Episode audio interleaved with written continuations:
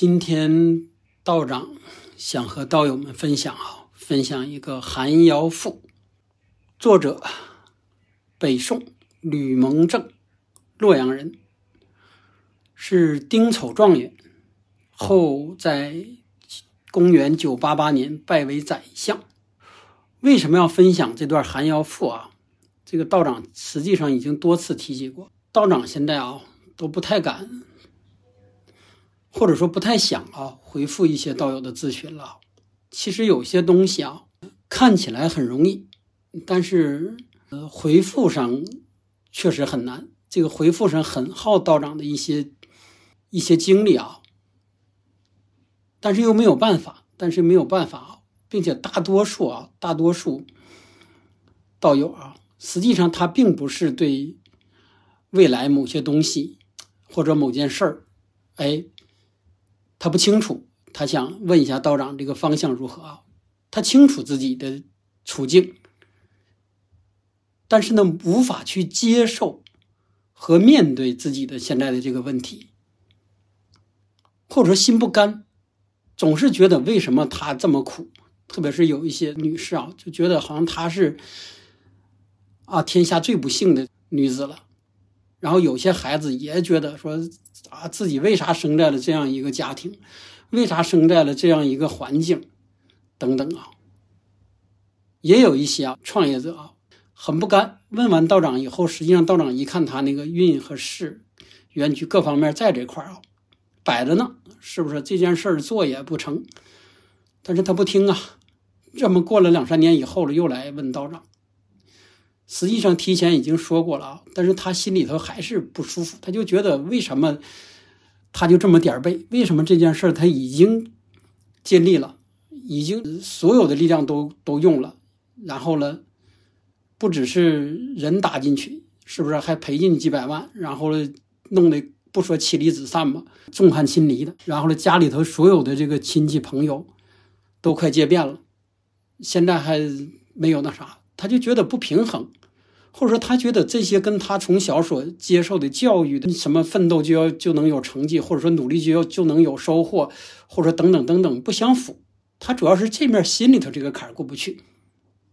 当然还有更多啊，就是大部分他没法接受他目前的现状，也没法接受道长给他告诉他的，甚至是不是未来几年的一个现状。因为人的运势就是这样啊，不是说你。接受了，面对了，它就是好的了。就是这段路是不好的，没有人带你去走，你只有自己去走。道长只能是告诉你，前面还有几公里的破路，得你自己去走。所以说，基于这些啊，基于道长刚才啰嗦的这些啊，道长也为了节省道长的唾沫，就说不用每一个道友都去说一遍。当然不说，心里头内心也觉得。对不起，毕竟人家信得着咱们了，是不是？但是如果每个人都说一遍，道长受不了，道长的这个，无论是道长的经历，道长的这个赏的，呃，包括好多啊，都受不了。包括有好多道友，特别小女孩说：“那我就拿您当树洞呗。”这个不可以啊。所以说，道长再正式说一下，不可以啊。就说道长只是能尽自己的这个帮助你，但是你不能你们大家全来倒垃圾了，最后这个负能量，道长也是拖不动的啊。还是说道长现在是人不是仙，但是道长也需要自己去化解，在特殊的这个阶段啊，那么有好多种方式。当然，今天重点就是说的这篇《寒窑赋》，它具有一种非常非常神奇的能量啊，特别适合刚才道长提过的那几部分人，非常非常适合啊。所以说，有些古人留下的这个传统文化智慧。不要简单的按这个文字上字面上去理解，它背后都是有能量的，并且有一种穿越时空的这种能量。当然，你要去用心去读啊，你不是说你啊，你听道长给你读一遍，或者你听说过那个，或者有一些道友我给推荐完之后，他也说了，他说他听说过，呃，读过，或者有一个记得以前是分没分享过，忘了，他一个中年女士，她是很苦啊，她跟道长说了一堆。后来道长给他推荐《寒窑赋》，他说不，我不去读啊，我都苦成这样了，你还让我读什么《寒窑赋》《破窑赋》？看来他还挺懂啊。他说，那我越读他不越苦吗？那这种他就只能在苦中自己慢慢过了，没有办法了。所以说，《寒窑赋》就是有这样一个能量，就说你读完以后，你会发现他能把你的这种苦，你的某些东西再逐渐去洗去，让你走这段路啊，你还是要走，但是走这段路的时候，你走的不是那么难受，走的会略微舒心一些。这就是这个寒窑赋的能量啊。我们还回来啊，刚才刚才说是没介绍完，说这个吕蒙正啊，状元，然后呢被拜为宰相。吕蒙正这个人啊，按那个《道德经》上老子那个话说吧，叫朴，就说很很朴实，很自简，平时就是非常大家一看就是一个非常素的人。如果按现在的话看啊，就说完全是一个那种清贫的那种清官，就说这完全守正道的，非常清。然后呢，学识各方面呢还渊博，并且上下都处的都可以。就是当时他在。与这个开国元老赵瑾同在这个宰相位，然后关系也是十分啊极其融洽。但是就是这样一个人啊，他也不是永远是风平浪静的。你这个和现在一样啊，不是说你想好就能好，或者说也不是说你自己完全确实都各方面都打点的非常好，你就可以好的啊。就这样一个人，在这个公元九九一年也被贬了，贬为这个。吏部尚书，然后呢，好玩的就就好玩在这儿啊。两年以后，哎，又给你弄回来，请回来了，因为没有他不行，又给你请回来当宰相。然后过了几年呢，又给你罢了，罢成又给你贬到深山老林去去那啥。然后呢，又过了几年呢，又给你请回来当宰相。再做了就好久啊，后来又被被授这个太子师，教太子。大家想一下啊，能当太子的老师。那么这个人不只是学识了哈，他的品德各方面那就得极是极其优秀的人了。这个不过度去展开啊，咱想说的是，就说你想啊，他心里这个落差，这就如同咱现在一样，让你今天是最红，明天啪又到底儿，然后就这样折腾噔噔给你折腾好几次，比这个心电图跳的都狠。这就是他，如果是普通人，可能都不能不一定能不能挺到最后，这个这次当上宰相就已经。完了，就说他的这个心智各方面都被打击的完了。这种从古至今也不少吧，是不是？当当这个入朝当官的时候，这家伙狂的目中无人了。完了被贬的时候就觉得世界末日了。所以说啊，所以说在这种这个背景下，他能积累自己一生的经历写出来的《寒窑赋》啊，大家想象一下，不是普通的一个文章。然后他这写出来教太子或者告诉太子一些人生命运。呃，与这个天地自然变化这样一个规律，实际上还是道长在强调的啊，就是说天地人，就换句话说，就是天时和地利的变化对人的影响。那么来说，当你知道了背后的这些有你不可抗拒的这些力量的一个影响，那你就能够面对你当前的这个不好的时候，因为实际上它就是是一个曲线图啊，永远是这样。有高峰有低谷，那么你在低谷的时候，如果你撒手，那你就永远永远是在低谷。别人想起的时候，也你也是在低谷的时候没了。然后你在高谷的时候也那样，高谷并不是永远的那样。高谷任何人在高谷上也只是停留那一段。现在这有好多吧，企业家大的企业家，三五年前咱听说的，现在成天给掏出来批判的，已经吓得跑在外面躲起来的这个，他可能更能领悟这背后的这些这些道理啊。并且啊，并且韩耀富的好在于什么呢？他很很坦诚的，没有回避。目前有好多回避的话题啊，就是实际上就是命运，实际上也是这个四柱命理从命和运上看出来的这些东西，都都给你提及了。所以说，他想描述的人的一生，从出生，哎，到走了，然后呢，从你的运起到运落，从你的大运的来，从你的得与失，他是永远在这种，哎。天地人不停的这个变化循环中，所以说它就会产生吧天差地别，甚至人根本就你想象不到的这种变化。那么人只有经历了非常多的这个苦难和大起大落，才能体会到这其中的这种，也可以说是天道无常啊。就是像老子所说的啊，就是说天地不仁，以万物为刍狗，它真是这样啊，天地。永远是在变化，并且他丝毫不会考虑到你的感受，就是在这儿啊，就说天该冷就冷，天该热就热，天该下雨就下雨，天该下冰雹它就下冰雹，它不会体会到你一个每一个细微小的人的一个感受。当然这块还有背后的那些作用啊，这个以后在分享庄子的时候会分享啊，因为它不是一个体系，先不跑太远啊。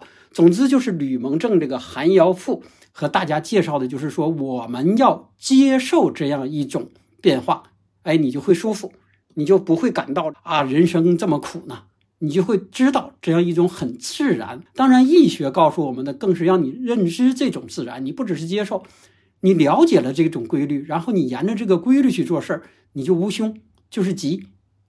而寒窑赋更多的就告诉我们，就是说你在这种运的不好，或者说这种低谷的时候，你要面对，要接受，你才有可能重新开始，然后再达到那个下一个循环那个。那个顶峰，也就是听由天地循环，周而复始焉。所以说这个非常非常好啊，非常好。如果说道长以前分享的这个都是致命认命的部分多一些啊，而这种寒窑赋实际上就是让你改命的一个过程。大家不要看的就是简简单单的几百的那个字啊，它确实是有能量的啊，但是你一定要读诵。甚至天天的读诵，如果你能坚持一个月，你说这个，嗯，我觉得没用，那你再来找找道长，道长这会还会告诉你其他的方式。但是你一定要读诵，前期你可以把这个音频收藏啊，如果有必要的情况下，你可以道长可以天天和你一起去读诵。所以说你就会认识到啊，就说这个背后各种变迁啊，都会随着天地循环周而复始。那么我们就必须要坦然的面对这些，哎。好走的路和这些崎岖的山路啊，并且这个文章写的非常好啊，非常好。他是引用了大量的自古以来历史上的诸多人各种的一个命运，说你所不理解的，他基本上都给你写了。他们的得失，是不是成功与磨难等等啊？就是告诉我们这种天道的无常和人情冷暖和人世间的常态，提示我们啊，要接受现实和应对这种天。地人，他的变化。开篇啊，还没切入主题就啰嗦了这么多啊。下面道长就带大家一起读诵《寒窑赋》，吕蒙正，北宋。天有不测风云，人有旦夕祸福。蜈蚣百足，行不及蛇，雄鸡两翼。飞不过鸭，马有千里之程，无骑不能自往；人有冲天之志，非运不能自通。盖闻人生在世，富贵不能淫，贫贱不能移。文章盖世，孔子恶于陈邦。武略超群，太公钓鱼未遂。颜渊命短，殊非凶恶之徒。道直年长，岂是善良之辈？尧帝名盛，却生不孝之儿。瞽手愚顽，反生大孝之子。张良原是布衣。萧何称谓县吏，晏子身无五尺，封作齐国宰相。孔明卧居草庐，能作蜀汉军师。楚霸虽雄，败于乌江自刎；汉王虽弱，竟有万里江山。李广有射虎之威，到老无风；冯唐有乘龙之才，一生不遇。韩信未遇之时，无一日三餐。行字欲行，腰悬三尺玉印。一旦时衰，死于阴人之手。由先贫而后富，由老壮而少衰。满腹文章，白发竟然不纵。才疏学浅，少年及第登科。深院宫娥，运退反为妓妾。风流妓女，时来配作夫人。青春美女，却遭愚蠢之夫。俊秀郎君，反配出丑之妇。蛟龙未遇，潜水于鱼鳖之间。君子失时，拱手于小人之下。衣服虽破，常存以礼之容；面带忧愁，每报怀安之量。时刀不遇，只宜安贫守分。心若不欺。必然扬眉吐气，初贫君子天然骨骼生成，乍富小人不脱贫寒机体。天不得时，日月无光；地不得时，草木不生；水不得时，风浪不平；人不得时，利运不通。祝福祝禄，命理已安排定，富贵随不遇？人若不依根基八字，岂能为清为孝？无锡寓居洛阳，朝求生参，暮宿破教。思衣不可遮其体，思食不可忌其机。上人正，下人厌，人道我贱，非我不弃也。今居朝堂，官至极品，位至三公，身随居功于一人之下，而列职于千万人之上，有踏百僚之杖，有斩必令。之见，思衣而有罗锦千香，思食而有珍馐百味。出则壮士执鞭，入则佳人捧觞。上人宠，下人拥，人道我贵，非我之能也。此乃时也，运也。命也，嗟乎！人生在世，富贵不可尽用，贫贱不可自欺。听由天地循环，周而复始焉。下面道长就简单啊，简单把韩耀父的译文直译一下啊，就是按他的原意。我们看啊，就是开篇就是说了。说天上有预测不到的风和云，所以说在现在啊，就说已经有这天预报了，但经常也是不是也报的不准？何况有些时候我们还没有这种预报，或者说你没有去听这个天预报，所以说人也是早晚会遇到祸事或者遇到喜事儿，你别着急，就说的都会有好事和坏事。然后蜈蚣一大堆脚，是不是？你看它走的忙忙叨叨的，但是呢，不如蛇行走的快。你看那家鸡，是吧？那翅膀非常大，但是却就是不能像那个乌鸦一样飞。就是千里马，就是你能行走千里之遥，但是你没有人驾驭，它自己也不能到达目的地。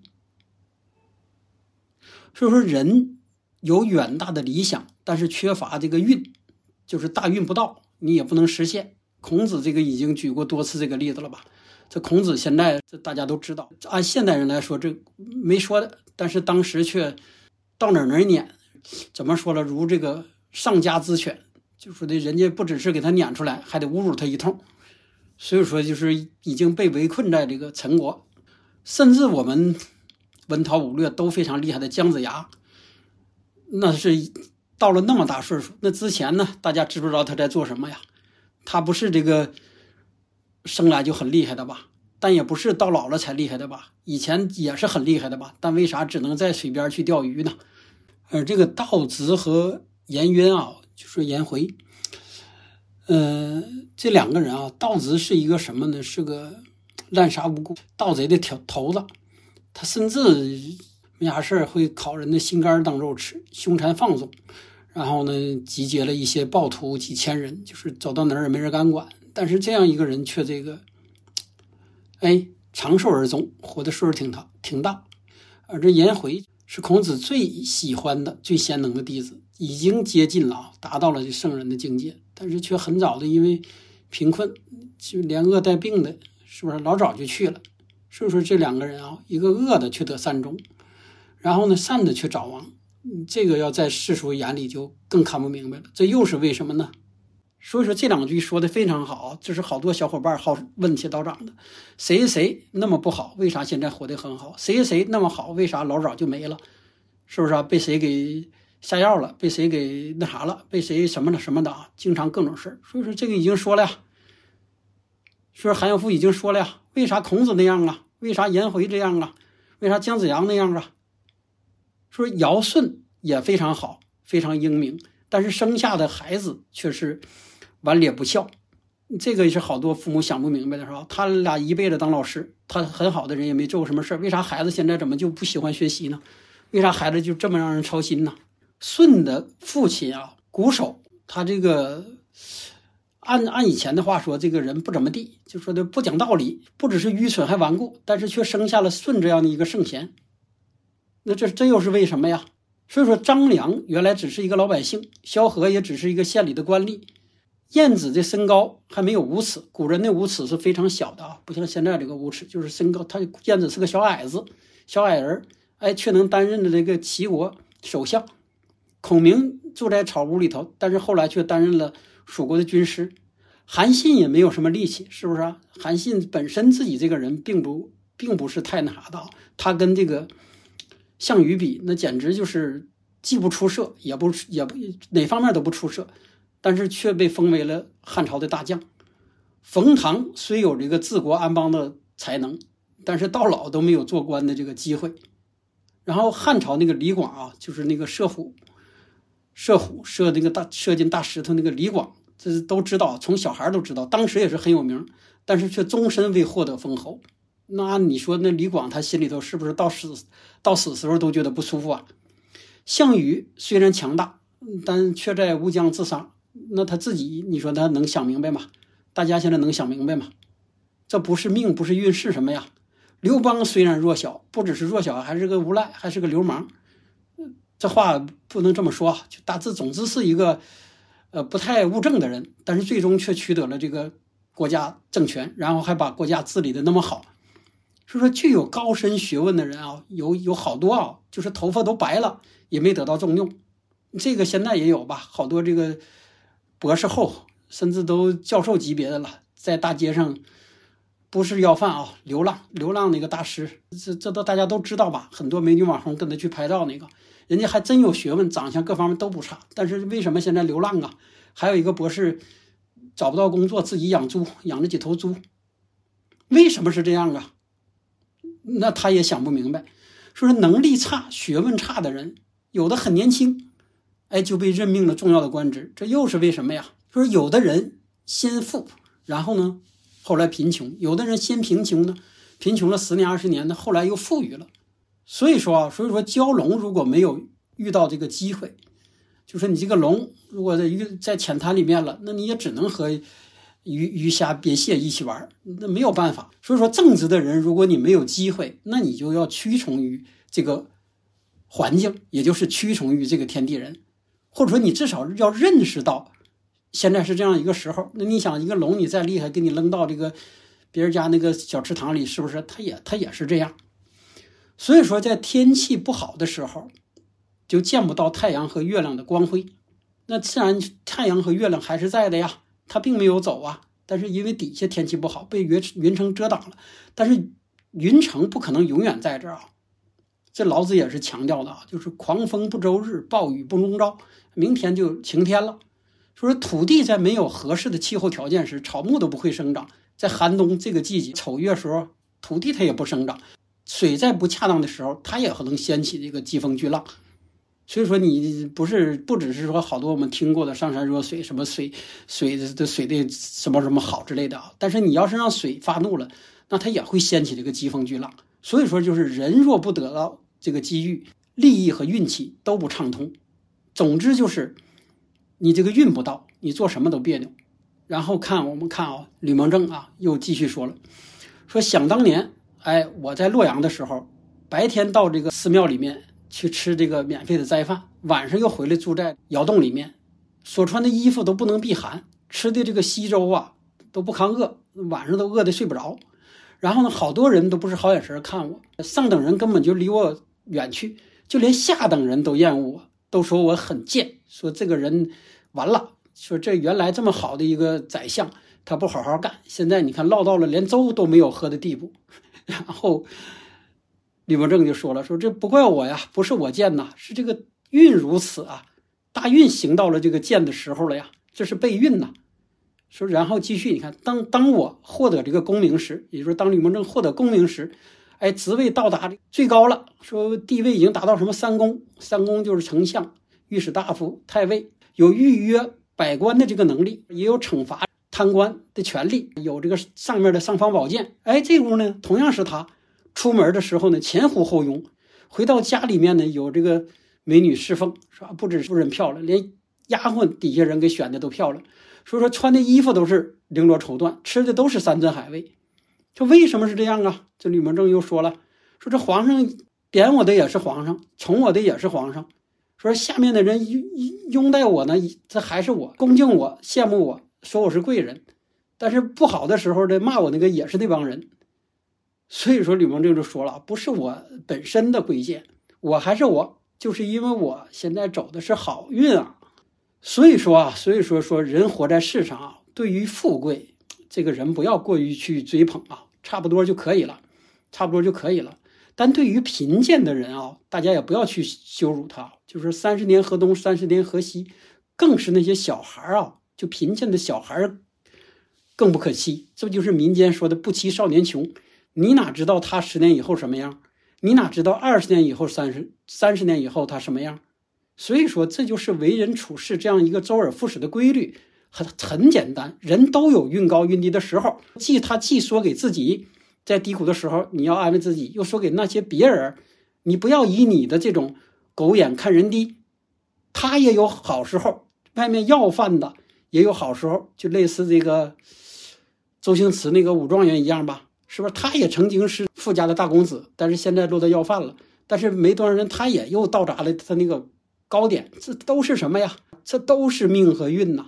就是任何一个人都逃不了这种天地人反复循环的规律。啰嗦啰嗦就有些长了，一会儿道长把其中这个读的那段单独提取出来啊，单独放，这样便于大家收听。今天就到这里啊。